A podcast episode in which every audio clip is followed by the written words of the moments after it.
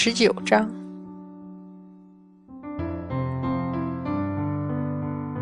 一入桃林，浓重的迷雾就如影随形的笼罩过来。不远处传来猪八戒惊欢的叫喊声，他好像什么都看不见一样，胡乱挥舞着手臂，跌跌撞撞，接连撞到了好几棵树，只撞得鼻青脸肿，还是分不清东南西北。杨戬，你个卑鄙小人，你在搞什么鬼？快滚出来！哎呦，一头撞到树上，天旋地转。狠狠甩了甩头，才抬起眼，就看见面前一袭雪白的衣裳，顿时大怒。杨呃，一只手直接掐住了他的脖子，将他整个人悬空举了起来，手指紧箍进猪八戒脖子上的肥肉里，像刀子剜进去一样，疼得猪八戒想放声大嚎，却偏偏喊不出声来。喉骨被捏得咯吱咯吱作响，似乎立刻就要碎裂开来。猪八戒吓得一头冷汗，一张猪脸又因为喘不过气来涨得通红。若是能叫出声来，这会儿他可只怕什么难听的话都骂出来了。说，你怎么到这里来了？冰冷彻骨的声音，带着抹肃杀的冷肃。又或者，这声音的主人愤怒之极，一字字都透着震颤灵魂的冷厉。不是杨戬。猪八戒奋力的挣了一下，却感觉脖子上的手指猛然收得更紧。这下老实了，不敢再动一下。他拼命想看清楚掐住自己脖子的人，却徒劳的只见那人如雪般的白发。和一双幽深苍冷的眼睛，正冷厉的凝视着他。不不，不知道，这什么混蛋啊！俺老猪怎么会知道被那小子一鞭子甩到这儿来？这不是冤枉好人吗？眼前一黑，就感觉到整个人从半空中直接栽了下来，还没来得及哼唧几声，就被一脚踩到脸上，那个痛啊！可能是他嚎叫的太狠，踩在他脸上的脚又狠狠跺了一下。哦！山下的村民全部吓得哆嗦，从此肯定这座山上有妖怪，再也不敢上山来了。贫道半年心血，都被你这混账毁了！玉鼎真人越想越火，忍不住又狠狠踢了一脚。好在分裂出去见太上老君的那一半元神已经回来了，怒极之下仍然控制得住，没有动用法力。否则这一脚下去，莫说他一个小小的佛门净坛使者，就是昆仑仙兽也去了半条命。出来！玉鼎真人愤然拂袖怒道：“满山桃花在风中轻轻摇曳。”安静的只剩下痛晕过去的猪八戒在小声哼唧：“滚出来！”依旧山风寂寂，空谷悠然。这满山桃花全是执念所化。哮天犬能进入梦境，是简儿太熟悉哮天犬的气息，即使处于无意识中，也不可能阻拦他。而这个佛门所谓净坛使者。怎么能不惊动我而进入简儿的梦里？玉鼎真人冷笑：“还不出来！”一声大叹，一个苍老的声音好奇的问：“就凭这个，你就能猜得到是我？你又怎知我猜到的是你？”哈，玉鼎啊，你大约从没注意过。你只有在与我说话的时候，才用我来自称。哼，你还没说，你怎么会猜到是我？因为我感觉不到身边有什么人。三界之中，只有两个人能让我感觉不到，除了杨戬，自然是你。九转玄功，妙用无穷。化身万千，无所不能，却没想到还有这个漏洞。那苍老的声音宛然叹道：“这件事儿你不说，我还真不知道。你神通广大，隐瞒了上古众神，算计了伏羲女娲，三界之中谁能知道，真正赢了封神之战的是你？几千年过去了，再得意也该得意完了，何况没人知道的得意，是不是很难过？”玉鼎，所以我特别讨厌与你说话。难道你就不能往好处想想？好处？我那帮可怜的师兄弟，亲手葬送了自己的弟子，阐教与截教总共死了多少人？全因为你的一念之私。我不是没让你的徒弟死吗？玉鼎真人闭眼，冷声道。杨戬生死与否，岂是你可以主宰？对，除了他自己找死，是不是？现在他半死不活，可跟我没关系。说来还是一片好心，才扔了这只猪过来。难道你以为让杨戬沉睡在这虚假的梦境里很好吗？他魂魄受损，不这样如何恢复？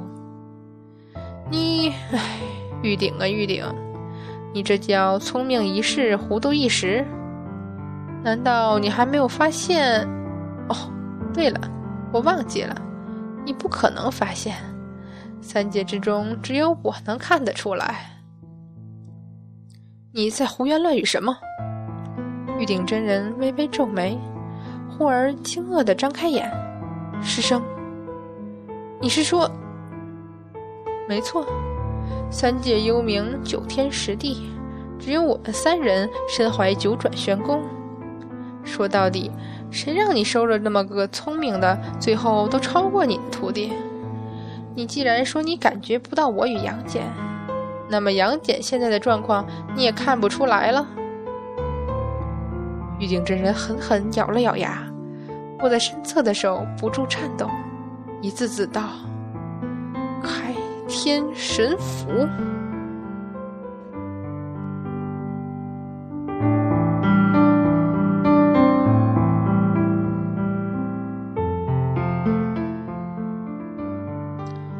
净坛庙外的树林。丁香，别拉我家小姐！告你，我家小姐可是定了亲的。什么？赵家早就和陈家定亲了，小伙子。别拉着人家大姑娘不放，成何体统？那绿衣姑娘看也不看这边一眼，直接叫着：“小麻子，小麻子，你没事吧？”一个男子灰头土脸的跑过来：“表妹，我在这里。你怎么搞的？不是叫你穿了新娘衣服在这等我吗？怎么变这样了？”我也不想啊，有一个会飞的人拿了那件衣服。说着，哀声道：“表妹，你相信我，我说的是实话。我相信你，真的，因为我看见那个人了。唉，神仙就是神仙啊！不行，我一定要找到他，拜他为师。表妹，还不快去找？愣着做甚？是是，小姐，我们这就去找。”丁香，丁香诧异的回过头来。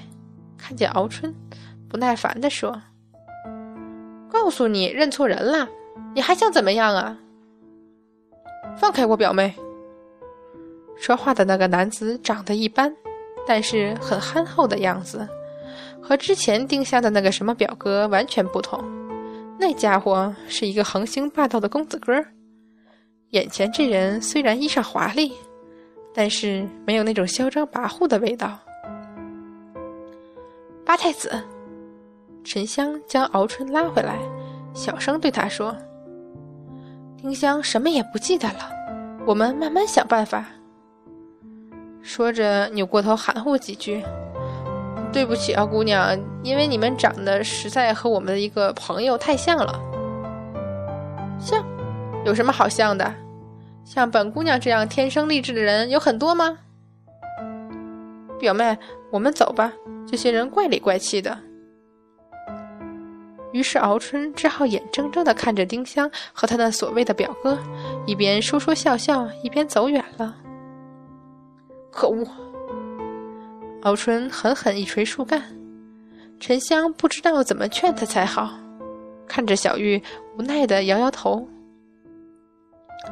一道光过，孙悟空出现在他们身旁。哪吒一喜，连忙道：“圣佛。”可到找到净坛使者了。俺老孙上上下下周围五百里全找了个遍，也没看见那呆子。说来真丢人，给那小子一鞭子就不知道甩哪里去了。圣佛，这可是你的不是？嫦娥在一边说：“当着那么多凡人的面竟然打斗起来。”行了，仙子。老孙后来不是和那小子一起跑了吗？对了，圣佛，那阐教的嫦娥不知道怎么称呼韩华，犹豫了一下，含糊过去：“走了吗？”“走了，不走，老孙还留他吃饭不成？”“他毁了净坛庙啊！再修好了，旧的不去，新的不来嘛。他砸伤了我爹，就这么算了。”我说：“沉香，你爹不是没啥事儿吗？”孙悟空跳到一边去。现在找我那呆子师弟是正经。送佛，小哪吒，你有什么话就直说。圣佛抬起头，面对众人疑惑的目光，想了半天，才艰难的开口：“丁香没死。”是啊，我们都很惊讶。沉香笑道：“不过这应该是好事啊。”慢着，孙悟空第一个反应过来，盯着沉香。丁香没死，你怎么拿得动开天神斧的？啊？哦，咦，对啊。沉香从腰间将神斧拿出来，疑惑的抬眼。可是我真的拿得好好的呀。难道那个人真的不是丁香？小玉疑惑。不可能，欧春断然道：“那明明就是丁香。”那你怎么解释？哪吒指了指沉香手里的开天神斧。这或许因为丁香是凡人，魂魄化入神斧之后没有支撑多久，而沉香得到的是三界众生之力发挥了的作用。所以才能劈山救母。现在的开天神斧不是没有那么大的威力了吗？嫦娥一木说的对，我就觉得近日来那些阐教的人来找麻烦的时候，开天神斧虽然还是很厉害，但是没有我劈华山的时候那么大威力了。看来丁香的魂魄是在那之后离开神府的。敖春也点头道：“不过她为什么又变成赵家小姐了？”就是转世也没那么快呀，真的好奇怪。那边哪吒释然了，孙悟空却紧紧皱起了眉。他手中的金箍棒，曾经的定海神针，也算得上是上古神器，如同宝莲灯能识别善恶一样，是有灵性的。那开天神斧自然更不得了。如果将丁香的魂魄驱除出去，即是代表他不愿意再接受让沉香使用的这个意志了。他又不是宝莲灯被人吞了灯芯，难道还会是非不分、稀里糊涂做傻事？还有，丁香一介凡人，开天神府居然接受他的灵魂进入，这本身就是个相当奇怪的地方。盯了开天神府看了半天。孙悟空承认自己还是没看出个所以然来。他伸出手去，准备将神斧拿过来看看，没想到手还没有碰上，一道金光奔过，孙悟空连忙跳开，才没有出手。哼，还瞧不起老孙呢！众人都笑了。圣佛，这上古神器都骄傲的很，除了沉香，他不让别人碰呢。是啊。骄傲骄傲。孙悟空转着眼珠子，看来这神符很正常嘛。沉香，不对呀。小玉转过头来，认真道：“这些日子我们累了，睡在一个房里的时候，我在你旁边，不小心也碰到过神父，他怎么没把我弹开呢？”有这事儿，小狐狸，你不是开玩笑吧？我好好的，开什么玩笑？等等，我想起来了。沉香忽然道：“我救出娘以后，一家人在一起说话。娘听说这就是开天神斧，还好奇的摸了摸。爹也想看的时候，却连碰都没有碰到，就跟圣佛一样。我们还以为因为爹是凡人，所以神斧不愿意让他碰。”孙悟空脑子里转过一个极度不好的猜测，口中却试探着笑道：“看来这神符只认女人。嫦娥仙子，你来试试。”啊，我？对呀，嫦娥姨母，来试试看啊！嫦娥犹豫了一下，这才小心翼翼的将手伸过去，安然无恙的触碰到了冰冷的斧面上。这下大家全笑了。这神斧真有意思，哪吒笑得快直不起腰。三圣母的宝莲灯分善恶就够有意思的了，没想到还分男女的。搞不好是丁香影响了他，就认沉香一个男的了。敖春一边说一边苦笑。敖春，你要不要来试试？我肯定不行。哪吒起哄，硬要敖春去。果然，东海八太子被金光打了出去，一头撞到了一棵树上，惹得众人大笑。沉香却有点笑不出了。如果真的是丁香影响了神父，那丁香为什么会不愿意敖春碰他？难道他心里就那么记挂自己吗？几人欢喜几人愁。一行人回了净坛庙的废墟。好在众人都是法力高明，随便念下咒语，乱石飞舞，净坛庙又恢复了原状。三圣母和嫦娥在房间里说话，二人整整二十年没见。哪吒不好留在那里听他们说私密的话，又不想听沉香、小玉劝敖春的话，又出了庙来。